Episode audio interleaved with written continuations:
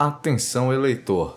A Justiça Eleitoral informa que as sessões 8 e 12, localizadas na Escola Horácio de Matos, foram transferidas para a Escola Paulo Freire. Já a sessão 138, também localizada na Escola Horácio de Matos, foi transferida para a Escola Souza Mendes.